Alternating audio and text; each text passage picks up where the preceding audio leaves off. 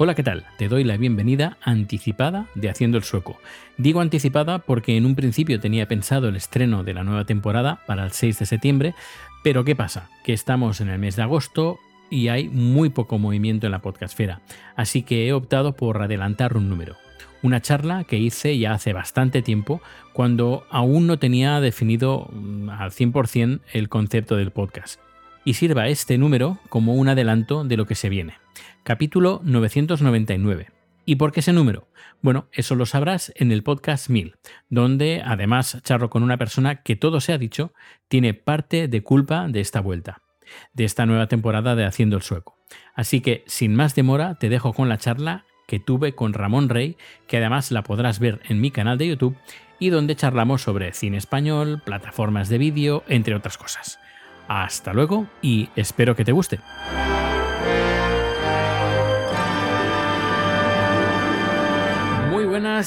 Estoy con Ramón Rey.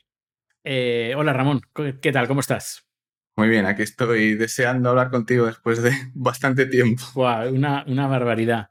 Eh, bueno, para quien no sepa quién es Ramón Rey, Ramón, Ramón Rey es un podcaster que lleva haciendo podcast desde hace muchos años. ¿Desde qué año? ¿Cuándo empezaste?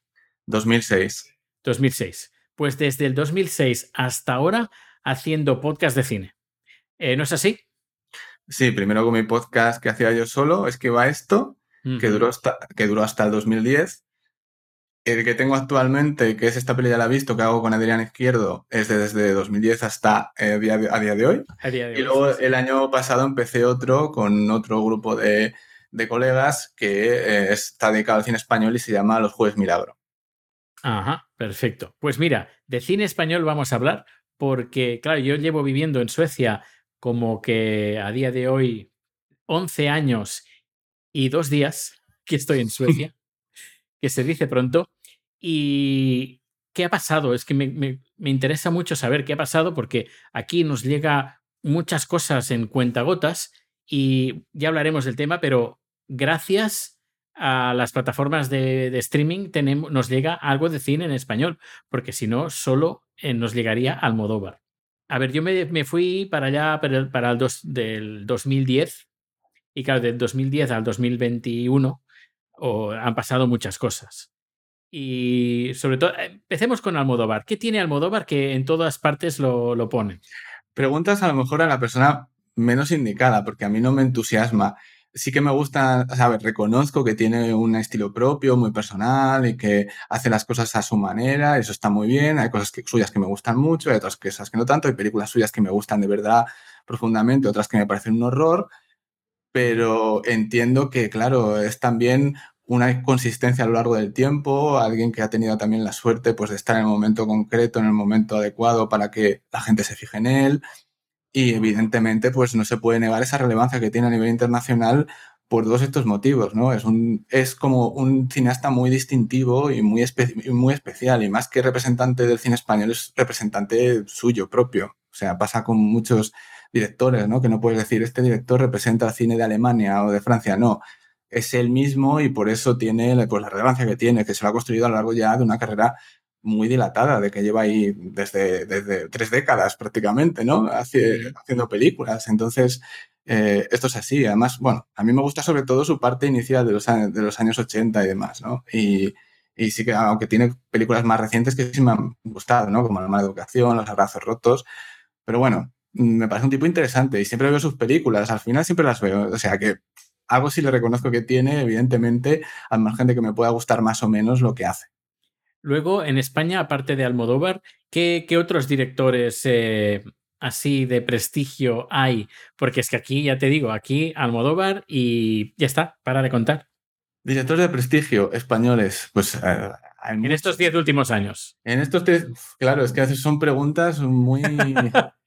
Claro, no, no, no, es verdad. a ver, de los nuevos, a ver, ¿cuáles dirías de directores nuevos españoles que han salido en estos diez últimos años? En los últimos años, en los últimos años lo que ha ocurrido sobre todo es una nueva generación de cineastas que ha salido de, Cataluña, de, las, de, las, escuelas de cinematografía eh, de, Barcelona y de Madrid también, y, también de, de, sitios, digamos, periféricos, ¿no? Eh, como Galicia, el País Vasco, eh, que antes a lo mejor no tenían tanta visibilidad.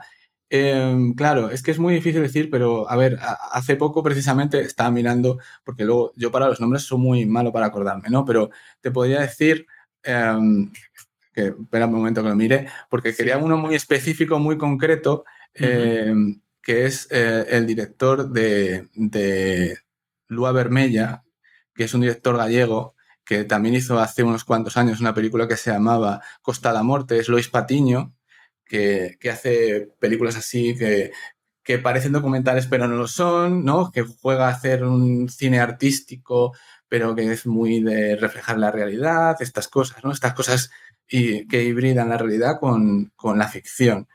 Pero lo que iba a decir que sobre todo en los últimos años lo que ha habido es este tipo de, de nuevos cineastas y sobre todo mujeres cineastas porque recordemos que una de las grandes sensaciones a nivel internacional del cine español ha sido Carla Simón con Verano 1993, eh, que también triunfó en España y que ahí se vio en Berlín por primera vez, ¿no? Y hay muchos directores que empiezan realmente a tener reconocimiento en España porque empiezan a reconocerse antes incluso fuera que en el propio, que en el propio país.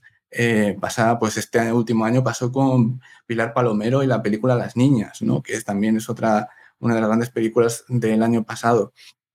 Eh, pero no me gusta ese término de como directores más relevantes porque creo que tenemos que hablar antes de que el cine en España está muy mediatizado porque hay una gran separación entre las grandes películas comerciales y el cine de autor. Un cine de autor que se ve muy poco en salas en España y un y donde están realmente la gente que vale la pena, sin desmerecer al cine comercial, que también hay cine comercial bueno, pero es que el cine comercial en España está colonizado por las televisiones y por los grandes medios de, de conglomerados audiovisuales que hacen un cine que desde luego mmm, tiene bastante poca valía y bastante poca capacidad para, para permanecer en el tiempo. O sea, son películas que ves y te olvidas a la semana siguiente de que las has visto. Una de las películas, por ejemplo, de este año, que se ha visto muchísimo, que es la segunda película más taquillera, es Adu, que tiene también muchísimas nominaciones en los premios Goya. Nadie se va a acordar de esa película, aunque esté Luis Tosar y Ana Castillo de protagonista, nadie se va a acordar de Adu el año que viene. Eh, ni siquiera de, de mm, Padre no hay más que uno, dos, de Santiago Segura, ¿no? Santiago Segura, que es como, realmente podría decirse que es el director más prominente español que ha, que ha habido en los últimos 20 años en cuanto a, a, taquilla, ¿no? Porque sus películas de Torrente, pues son las que, lo que son. Pero, bueno, a nivel de cine comercial, realmente me cuesta decirte mm, bajo solo los viejos nombres, ¿no? Dices Iciar Boyain, pues lógicamente ha seguido haciendo películas, Julio Medem, que para mucha gente está en decadencia. Eh, Alex de la Iglesia. Alex de la Iglesia también, pero que lleva como 15 años sin hacer una buena película, a lo mejor. Bueno, aunque sí, Balada Triste de Trompeta me gustó. Pero sí, son, yo creo que hay una gran diferencia entre los nombres asentados ya desde los años 90 y los nuevos. Hay, muchas, hay muchos directores que yo creo que, que no llegan a hacer muchas películas que tengan una consistencia en su filmografía. Mira, Carlos Marquet Marcet, este de, los, días que, los días que vendrán, eh, y, ese, por ejemplo, es uno de los nuevos directores así, que yo creo que más se puede, eh, que tiene un equilibrio, ¿no? Entre un cine que sí que es más em, accesible para todos los públicos y que sí que es un autor eh, reconocible y que ha hecho cosas pues, que, que, valen la pena. Yo creo que ese podría ser como uno de los grandes nombres de los últimos tiempos, así que ha surgido recientemente. Pero luego es que hay una cantidad de, de, gente, desde, yo qué sé, eh, no sé si te suena Carlos Padial, el de Mi Loco Erasmus. Claro. No. Son películas ya muy pequeñitas, o sea, las películas de Pablo Hernando, Juan Cabestani, eh, eh, las películas estas de, el colectivo Canódromo Abandonado, este tipo de cine de low cost, claro, no, no, no te lo digo porque si lo sabes, lo digo, porque hay muchísima gente, con, yo qué sé, em, también catalanes, ¿no? Merisel Colel, eh, que hizo em, Con el viento, una película también que se vio hace pocos años en, en Berlín y que ha tenido bastante reconocimiento. Eh, hay, hay muchos así, hay pequeñitos hay directores que tienen su pequeña parcela eh, que hacen películas muy pequeñitas, que no hacen ruido y que realmente es ahí donde está el cine español mejor representado. Marina Lameiro, por ejemplo, con, con Young and Beautiful, ¿no? un documental de hace un par de años que a mí me parece de lo mejor que se ha hecho en los últimos tiempos. Pues ese tipo de cine realmente es el que más me llama la atención. Luego, claro, es que ves al cabo del año películas como, yo qué sé, Explota, Explota, un musical que han hecho con, canciones de Rafaela Carrá, protagonizada por Ingrid García Johnson, ambientada en los años 70, que es probablemente el peor musical que he visto mucho tiempo. es terrible. Sí, eh, puedo decirlo que es terrible. ¿eh? Entonces, eh, claro, hmm. pues estamos así, estamos entre las películas pequeñitas que tienen un valor, por muy pequeñitas que sean y que a lo mejor no hacen mucho ruido, y estas películas que, que a mí me generaba expectativa, ¿eh? expectación, explota, explota. Y cuando llegas a verla, quedas con una cara de ¿qué es esto? ¿Qué es esto?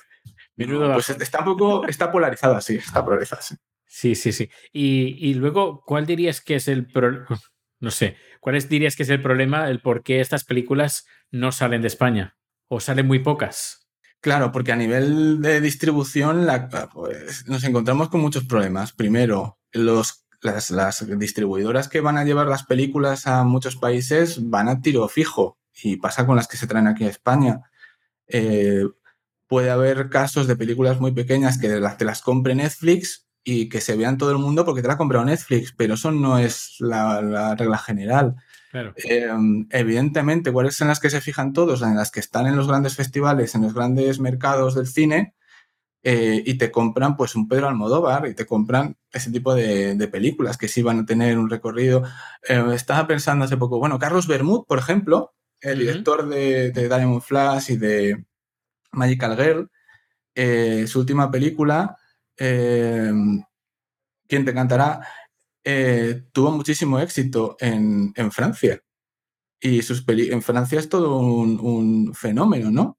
Aunque en España luego no tuviese un resultado muy bueno. Hay a lo mejor algunos nombres que sí, que, en otros países tienen mucho reconocimiento, pero son cosas, son cosas específicas y en general no somos exportadores de cine a ese nivel comercial de, de llevar el cine a, otros países y que eso, para eso está Hollywood. Es que si Hollywood te monopoliza el 80% de las pantallas, mm. estás compitiendo por ese otro 20% con otros 179 países. Entonces... Claro, claro, es difícil. Es muy difícil, es muy difícil. ¿Y películas suecas has visto en estos últimos 10 años? Ah, seguramente más de las que me acordaré ahora mismo, pero hombre, está Ruben Oslund, que es un director sueco ahora mismo probablemente más, más prominente, ¿no? Con The Square y, y ¿cómo se llama esta? Que han hecho un remake. Eh, eh, Tourist.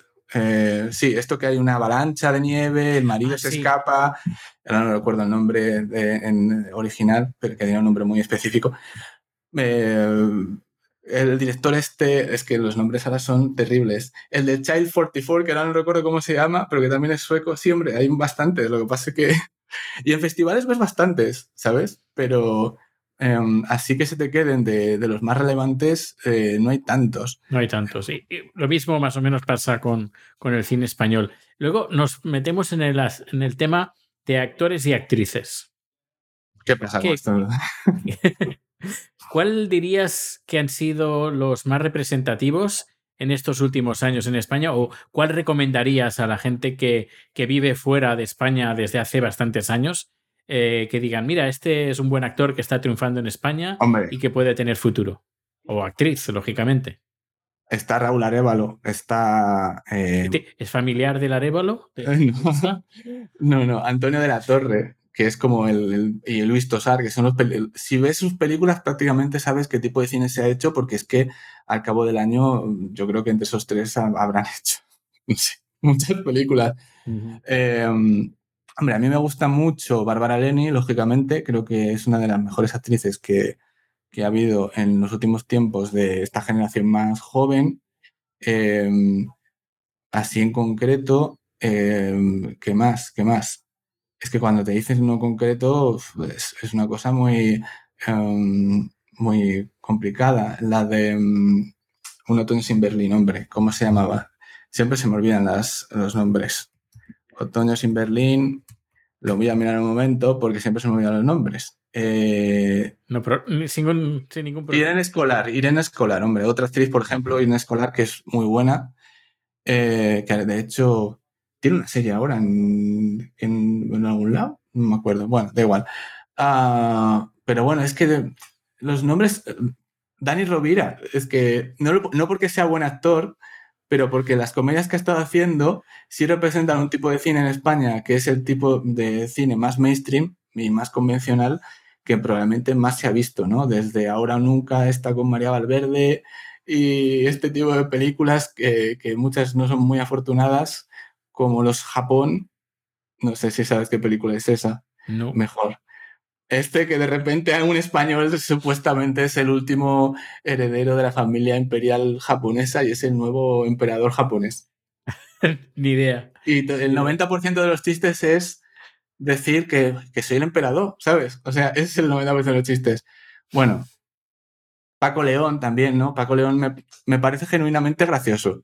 Luego ya, como sea él a nivel público, como figura pública, es otro tema, ¿no? Y su película, por ejemplo, Carmina o Revienta, y este tipo de, de cine eh, muy costumbrista y hecho con muy poco dinero y que además busca en su momento una distribución, eh, bueno, autodistribución, pues también representa un tipo de cine que en cierto momento en España se empezó a hacer así, ¿no? Un poco eh, intentando salirse de los circuitos industriales más, más normales, un poco por necesidad.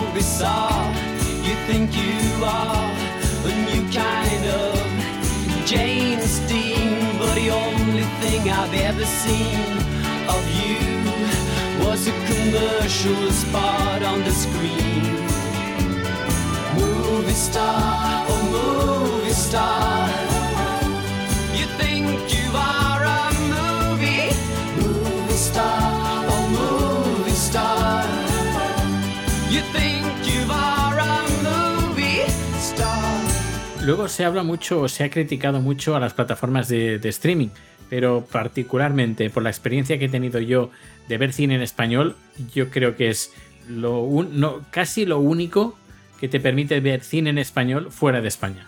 ¿Tú qué opinas de, sobre estas plataformas de streaming que tanto, ahora a lo mejor ya no tanto, pero en unos inicios tanto se criticó de que no era cine?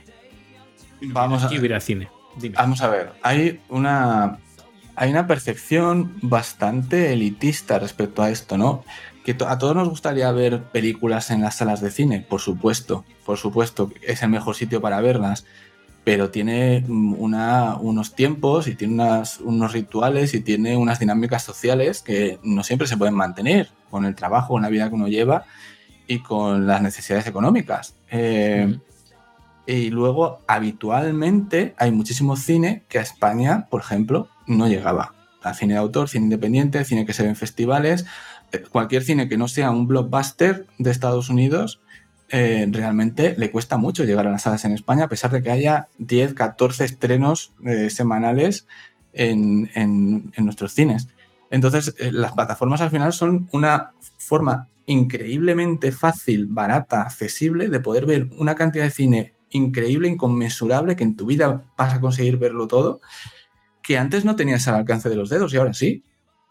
Eh, hay mucho cine que se veía en festivales importantes, en festivales de, como el de Cannes o el de Berlín o el de Venecia, que no se llegaban a estrenar en España nunca.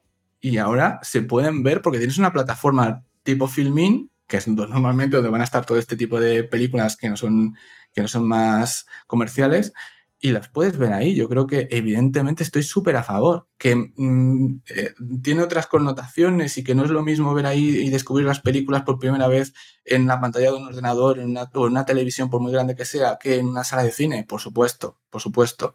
Pero también todos hemos crecido viendo cine en la televisión, en unas televisiones de 20 pulgadas y no ha pasado nada, ¿eh?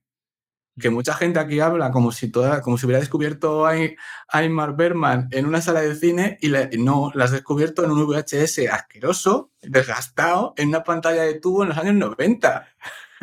claro. Cierto, cierto. Mm.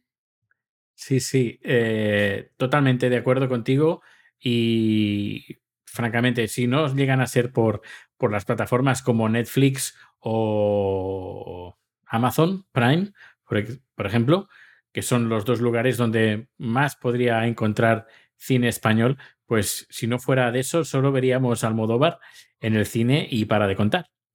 Sí, sí, de las plataformas, tengo que decir una cosa, que aquí en España Filmin es lo más en cuanto a, cine eh, de autor independiente, clásico, internacional, pero Amazon, de las que son de grandes empresas multinacionales, es la que tiene mejor catálogo con diferencia, porque al final Netflix, HBO y, Disney o lo que sea, por unas razones u otras, al final tienen mucho para lo que ellos producen eh, y, para lo más reciente y para encontrar cine clásico en Netflix o cine que se salga un poco de, lo, de las producciones estadounidenses y tal, eh, fuera de las series, claro, es muy difícil ya encontrar ahí cosas. Y de, y de, hecho en Amazon tienes un montonazo de cosas que no tienes en ningún lado. Esto lo hago, momento promocional, no, o sea, no es promocional.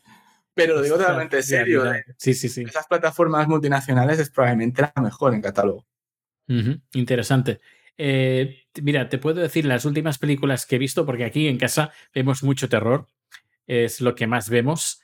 Y vimos una película española donde hay una mujer mayor eh, en una cama y que es como la madre y las hijas están como cabreadas con ella. No sé si te suena esta película.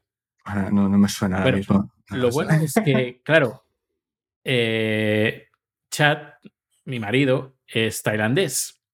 Y claro, ver una película en español con subtítulos en inglés, a él no se le da muy bien en el inglés y menos escrito. Así que vemos las películas en audio, en inglés, subtitulado en español.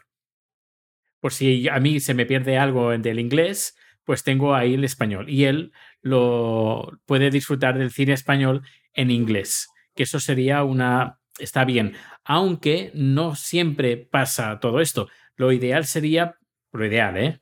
que es que en las plataformas pudieras escoger todos los idiomas, tanto de audio y, y, de subtítulos, que estuvieran disponibles. Por ejemplo, en español, voz en español y subtítulos en tailandés, que sería genial. Pero no sé por qué, y me da mucha rabia que incluso plataformas que están en Tailandia, por ejemplo, Netflix está en, en Tailandia, y tienen los audios en tailandés y tienen los audios, los subtítulos en tailandés.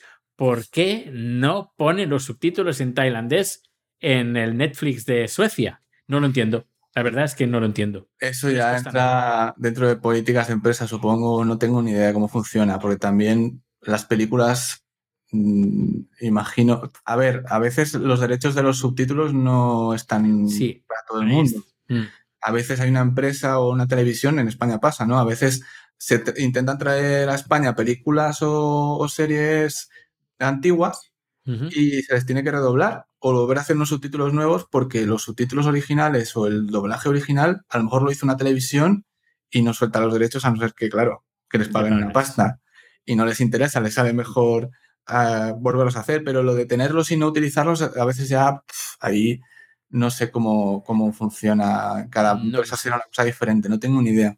Claro, a mí me da cierta rabia porque vivimos en un mundo globalizado y cada vez más y cada, vez más en casa podemos tener gente que no que tenga que hable incluso diferentes idiomas.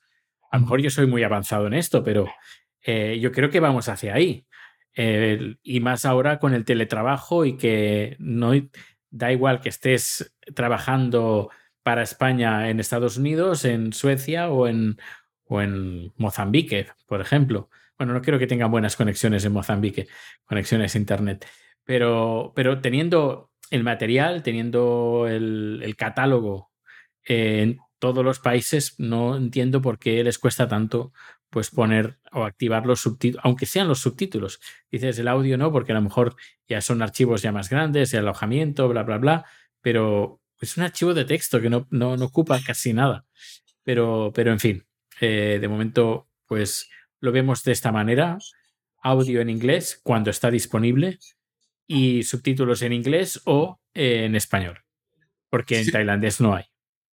No, es, muy curioso eso también porque eh, ahora al, tener disponible globalmente películas españolas, rollo, ya he dicho, la que he comentado antes, Adu, por ejemplo, está en Netflix y otra que también era Black Beach, que también está con bastantes nominaciones en los Goya, también está ahí, evidentemente está con doblajes y con subtítulos a todo y, y, evidentemente supongo que este, como nosotros notamos aquí cuando se doblan cosas, que se pierden, que se pierden las sutilezas del lenguaje y de, y de las expresiones. Mm.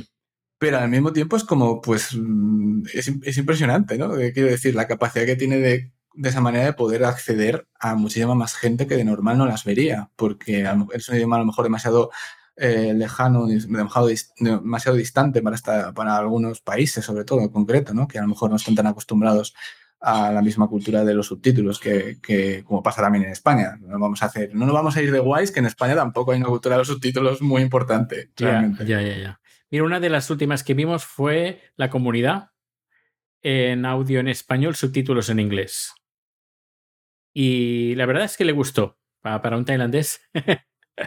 le además es un humor que es muy costumbrista, es un humor muy costumbrista, es, es curioso, ¿no? Que si realmente que llega a pillar de la peli a, un nivel que le guste bien, pues oye. En cambio, yo sí que he visto muchas películas tailandesas con subtítulos en inglés, porque los hay, y, mm, algunas están, son muy interesantes, ¿eh? ¿eh? que nunca, a lo mejor o casi nunca van a llegar a España, pero he visto películas tailandesas muy, muy, muy interesantes. Eh, a ver, eh, cuando, cuando uno ve cine de otros países, obviamente hay también una, una, una, una instancia cultural a veces que cuesta pillarle tranquillo. Me, acuerdo de un, de las, un chiste recurrente que tengo con una amiga de las películas de Kazajistán, que ha visto tres películas de Kazajistán, las tres le han hecho mucha gracia y las tres le han gustado mucho, ¿no? Y es como, mm, ¿serán todo el cine de Kazajistán tan bueno o realmente es que hay, algo que tengo yo personalmente con esas películas, ¿no?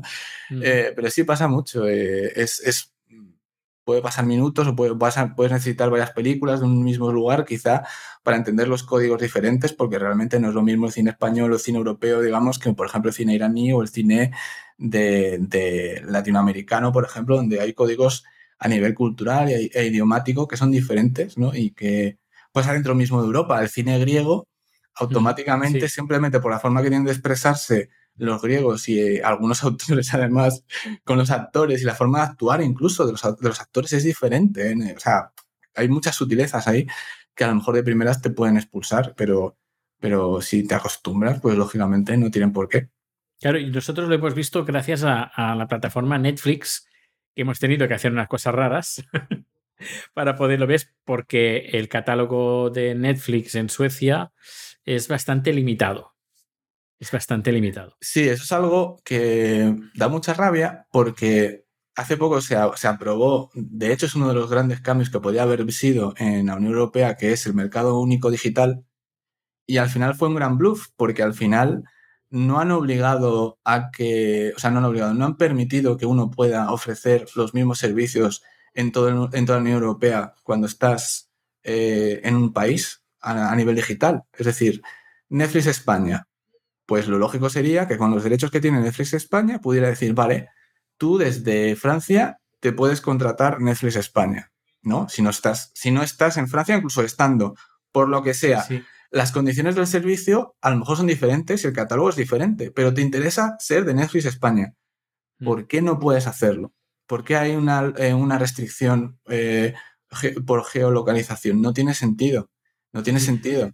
No, no, solo eso, no solo por geolocalización, sino también por el sistema de pago. Es decir, si el sistema de pago lo haces desde una tarjeta sueca, por ejemplo, a HBO, por ejemplo, esto en mi el caso es un ejemplo.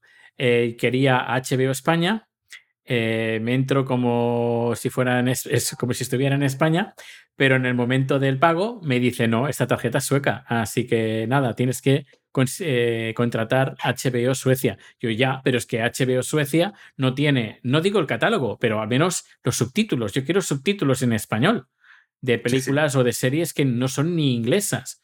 Eh, y claro, no, incluso les envié un correo electrónico aquí, no, ya hablé con ellos personalmente por teléfono y me dijeron, es lo que hay, y te necesitas un pago español. Sí, de hecho, hace unos años eh, la gente pues intentaba conseguir la cuenta de Netflix en Estados Unidos y entonces había sitios, había servicios web en el que podías comprar un número virtual de tarjeta asociada a tu tarjeta propia o a una cuenta bancaria o algo así. Entonces, a través de utilizar una red privada de estas virtuales geolocalizada allí y con esta tarjeta virtual, pues la gente se hacía la, cuenta allí. Claro, a nivel suyo de, negocio es malo, porque sobre todo cuando hace la expansión internacional, porque ellos lo que quieren es tenerlo controlado porque ellos compran los derechos por, por regiones. Y, lo, y cuando, cuando era solo el tema de comprar derechos por regiones. Ahora, claro, es todo producido suyo y a nivel internacional, venga. Pero es ese problema, ¿no? Como los derechos están por regiones, ellos lo que quieren es explotarlo por regiones, porque así maximizan los beneficios y todo el mundo, además, el tema con la diferencia de divisas también. El tema es que si la gente se hace de Netflix de Estados Unidos, sale más rentable y encima tienes mejor catálogo. Entonces, sí. No le sale a cuenta, no le sale a cuenta. Claro, dices catálogo, en mi caso, ¿eh? eh bien, pero el problema está en eh, los subtítulos.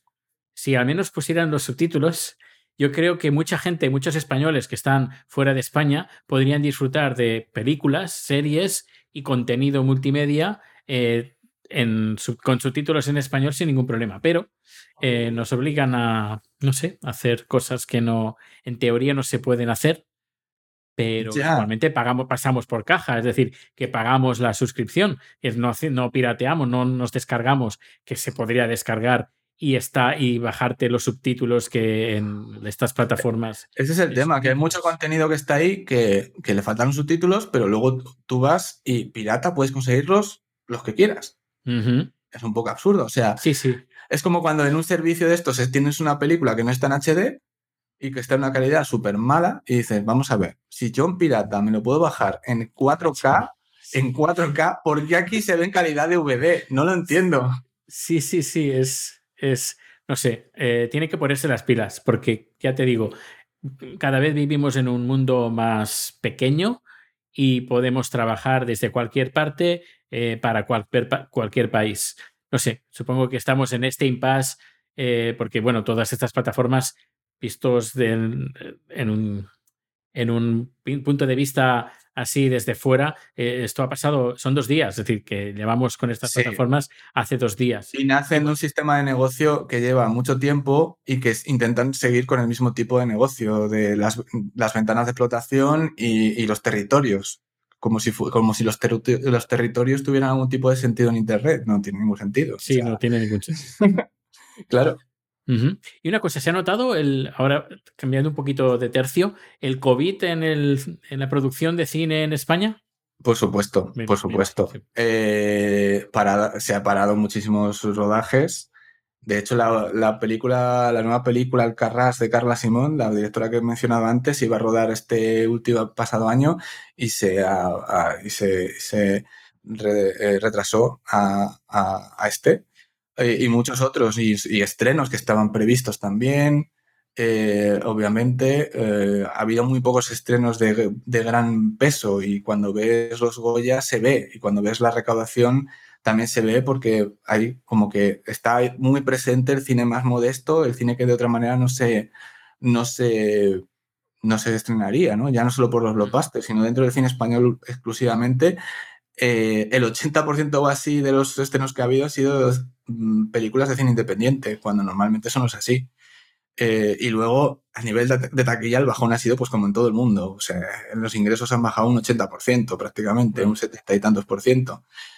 O sea, a nivel económico es un desastre que, pero que estaba ya, claro, en el momento en el que esto ocurre ya se veía venir, ¿no? Pero a lo mejor siempre cabe esta reflexión de lo mismo no, no, no pasaría si los cines, si los grandes cines no hubieran estado tanto tiempo dependiendo única y exclusivamente de los grandes estrenos eh, de 200 millones de Hollywood para su negocio. Y si, el, y si el espectador medio estuviera acostumbrado no solo a ver Star Wars, sino otro tipo de películas.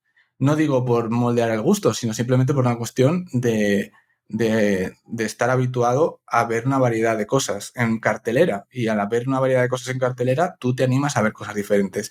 Si cuando se estrena una película de Marvel se estrena en 800 salas, pues claro, y es el evento del año, cada semana es el evento del año de una película, pues la gente va a ver esa película, ¿no? Eh, encima, esto se junta a que hay una gran influencia por parte de, de, las grandes cadenas de exhibidores de cine, de las Cinesa y Yelmo, que al final entre las dos tendrán mil salas de cine en España.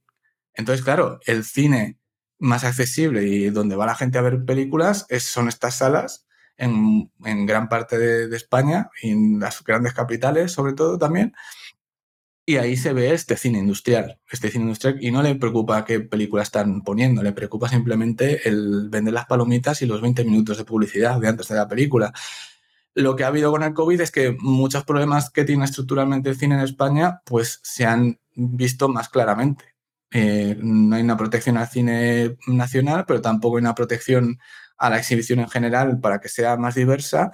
Y en cuanto ha faltado los cuatro grandes estrenos, o bueno, serán una docena, pero para que se me entienda, ¿no? Los cuatro estrenos grandes del año que, son los que dan eh, muchísimos ingresos, pues lógicamente la taquilla se va a la mierda directamente.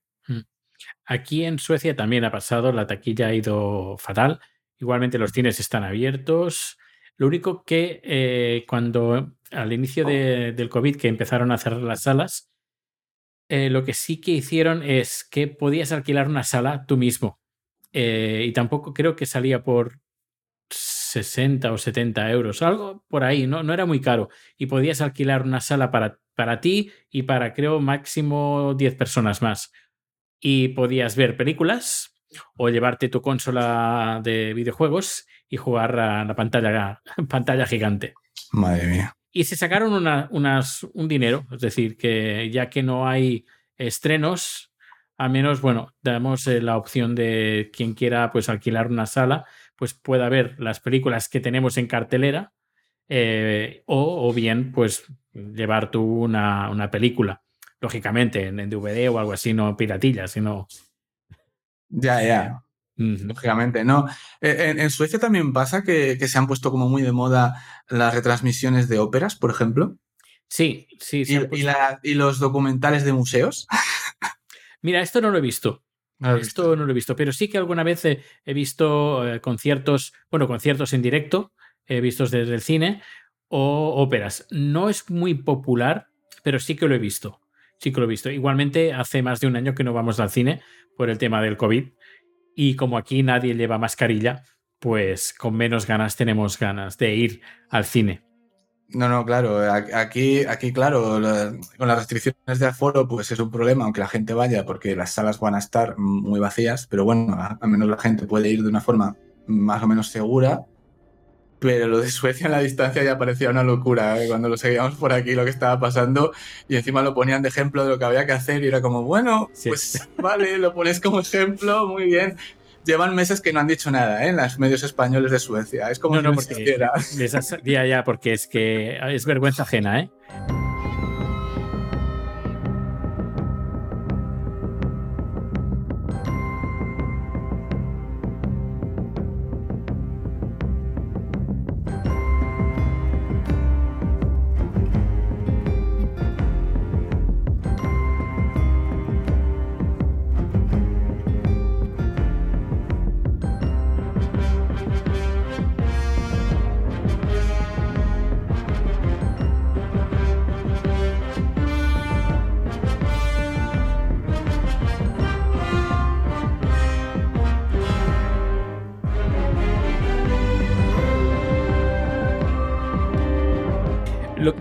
Sí que te voy a comentar, que a lo mejor te, hace un poco de gracia.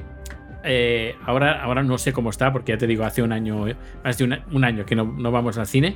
Pero antes, cuando ibas al cine aquí en Suecia, tú entras con tus palomitas, lo que sea, te sientas y antes, eh, bueno, hay como publicidad, un poquito de publicidad y la gente habla un poquito. Y así como de golpe, eh, se cierran las cortinas y sale normalmente una persona, una mujer, alguien que trabaja en la sala y te dice, me llamo fulanito o fulanita, soy la persona responsable de la sala, hoy, hoy vais, a, ver la película tal, eh, si tenéis alguna cosa, pues estaré eh, pendiente aquí, a lo mejor te cuenta algún poquito más de lo que vas a ver, eh, y, dice que disfrutéis de la película, luego se vuelven a abrir, ella se va y luego empieza la película.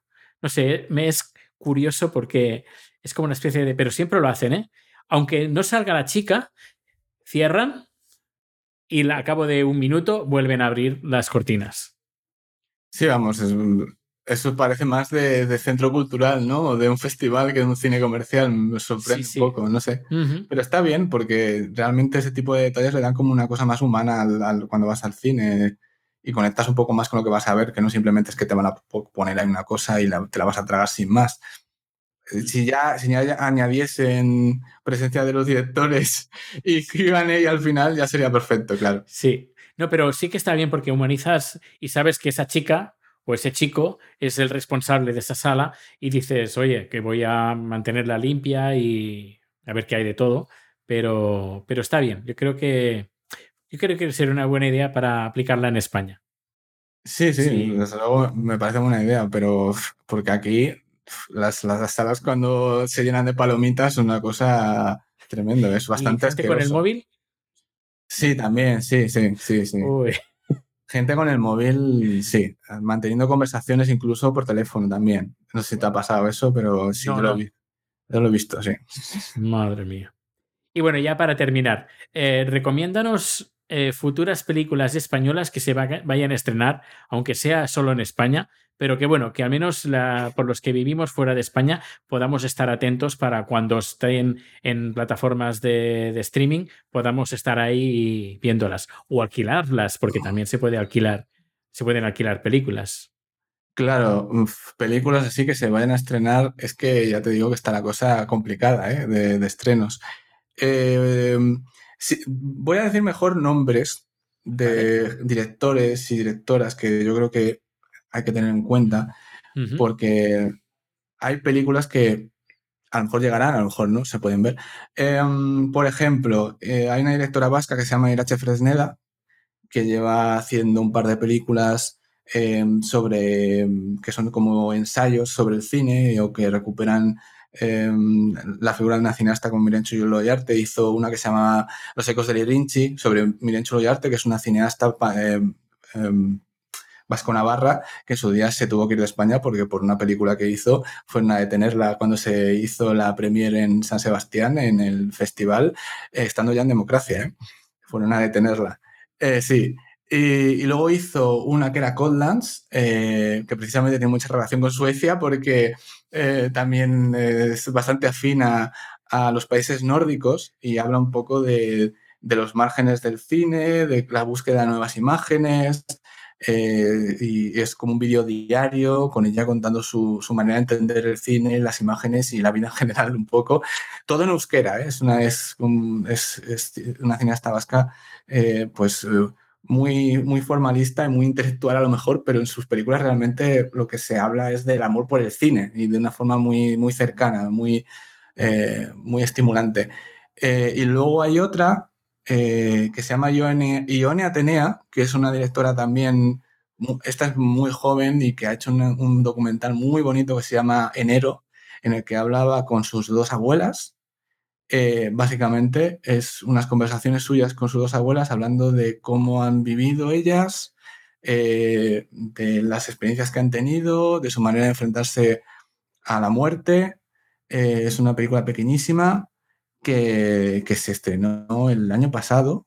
El año pasado, sí, porque se vio en, Gijón en el 2019 y, es una película de estas muy íntima y muy personal, de las que a mí me gustan y que probablemente en, servicios como Filmin y cosas por el estilo sí se puedan ver eh, en Netflix y eso no, ya lo digo que no.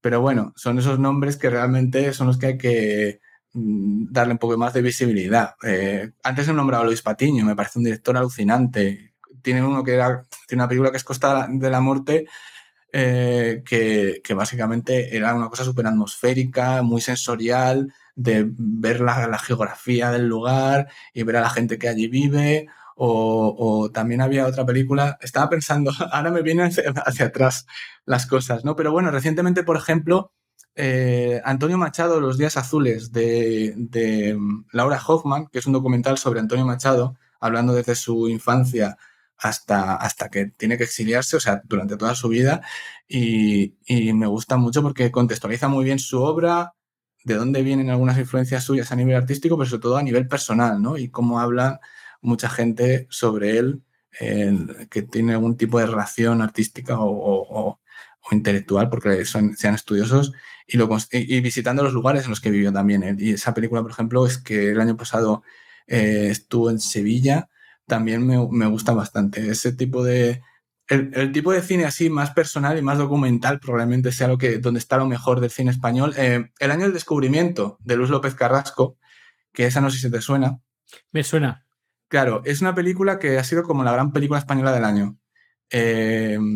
Y habla de cuando en Murcia, en 1992, eh, los trabajadores llegaron a, incendiar el edificio del Parlamento Autonómico en Cartagena por todo el tema de la desindustrialización, la, la privatización de empresas industriales de aquella época con el gobierno de Felipe González y tal a pesar de que se les había prometido que vendiendo las empresas no se iban a quedar sin trabajo y mucha gente se quedó sin trabajo. Y habla de toda esa situación de aquella época, pero lo hace a través de conversaciones en un bar de hoy eh, y poniendo referencias de imágenes de entonces, de archivo, de las luchas callejeras, de anuncios, aquellos anuncios que supongo que tú recordarás de cómo se hacía promoción y propaganda de esas infraestructuras que estaban creando para Barcelona 92 en aquel momento. Sí. ¿Verdad? Que nos iba a cambiar la vida. Pues ese tipo de cosas las incluye ahí, mientras que sigue con una multicámara las conversaciones en el bar de, allí, de, de, Murcia, de un bar cualquiera que podría ser de, gente joven, gente más mayor y gente hablando de la situación laboral actual y conectándolo con cómo era la situación laboral y social en aquella época, en el año 92. Es una película magnífica, mm, maravillosa, que se ha estrenado hace poco también en, en España, o sea que a nivel comercial se estrenó eh, recientemente. Em, así que supongo que puede que tenga algo de proyección internacional a, en, en, algún servicio, no lo sé. Eso ahí no, no, no, tengo ni idea. La distribución es una, es una magia magia negra para mí, no, no lo entiendo. Uh -huh. No sé si escuchas el podcast del Descampado. No. No, eh, porque está haciendo, te lo recomiendo mucho, ¿eh? Está haciendo un especial cine, unos, unos especiales eh, cine, bueno, comedia eh, en el cine, el inicio de la comedia en el cine, y está haciendo un recorrido desde el inicio del inicio del cine y es muy interesante y habla de los inicios de las distribuidoras, de las, eh, las patentes, de quién, eh, la patente de la, del proyector, la patente de, la, de quien filmaba. Muy interesante, muy interesante. Uh -huh. te, lo, te, lo, recomiendo muchísimo porque habla de los inicios del cine y te quedas como, wow, esto nadie, me lo, nadie lo cuenta y, y es muy, muy interesante. Desde Paté, desde la, los hermanos Lumière, Edison, todos salen ahí. Y sí, sí, las sí. distribuidoras, cómo empezaron a, a, Y ya que comentabas el tema de.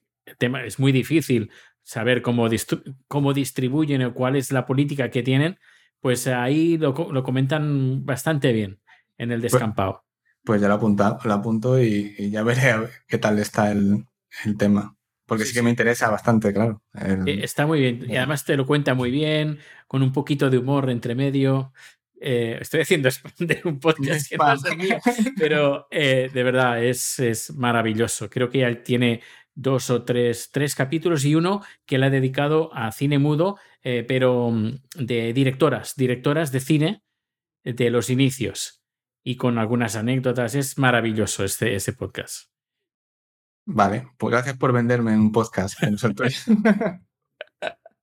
bueno, pues muchísimas gracias, Ramón, por estar aquí, por verte, por, eh, por contarnos un poquito qué es lo que ha pasado durante estos años en España y bueno, porque lo tengo grabado, no necesito apuntármelo, pero sí que luego lo repasaré, me lo apuntaré y veré esas películas que comentas. Estaré atento de estos directores, actrices y actores para, bueno, de los que vivimos fuera de España, estar un poquito en consonancia con lo que está pasando, porque entramos en Twitter o entro en Twitter y la gente habla y de gente dices, mm, pues vale, y te quedas como, creo que me he perdido algo. No, no, claro. Mm. Es que yo, el problema que tengo es que si empiezas a decir nombres, no, no, realmente no paras, porque hay muchísimos directores que han salido. Solamente si empezásemos con todo el tema del nuevo cinema galego que ha surgido en los últimos tiempos, como Eloy Enciso, eh, y toda esta generación, eh, o bueno, Diana Dulcedo voy a decir, pero porque es medio gallega también, em, que tiene una película preciosa que es 30 Lumes, pero hay muchísimos directores. Hace poco, por ejemplo, también se estrenó ONS de, Antonio Zarauza. Eh, sí, lo he dicho bien, creo que sí. Eh, y, muchísimas películas. Solamente con eso podemos estar aquí bastante tiempo. Pero bastante tiempo ya. Escuchando un podcast que se llama El Violín Vermell, el violín rojo, que se hace en Cataluña, en Cataluña Música y es de bandas sonoras. Y estaba haciendo un recuento de las películas estrenadas en, el 2019 y él hablaba, si se han estrenado 90 películas españolas este año 2019. Y yo. Claro, si es que de normal. Yo no he visto ninguna. se estrenan como se hacen como más de 100 al año, ¿vale? Entre ficción y documentales a veces 150, 180. Pues son de Alfonso, de, Alfonso Zarauza, sí. Eh, ¿Cómo te vas a saber qué película es esa? Un espectador de normal está completamente perdido. Y el problema es que en, en, los medios que se dedican a la crítica cultural o cinematográfica, o los que la gente ve más, que es YouTube, vamos a reconocerlo, YouTube o algunos blogs, eh, se centran especialmente casi todo el mundo en, los mismos, en las mismas películas, en las mismas cuatro películas. Es muy difícil mm. que una película pequeñita eh, aparezca ahí, porque no da visitas, porque cuando son las visitas lo que hace que tú tengas eh, ingresos o, aspires a tener ingresos, lo que haces es sepultar todo ese contenido, todas esas películas que no te las van a dar porque sabes que no son populares de antemano. Vas a hablar del universo cinematográfico de C, Mm. Y de Marvel, y ya está. Sí, ya está. Ya está, ya está. Bueno, pues eh, muchísimas gracias eh, por ponernos un poquito al día. Y nada, nos vemos o nos escuchamos muy pronto. Hasta luego. Hasta la próxima. Hasta luego.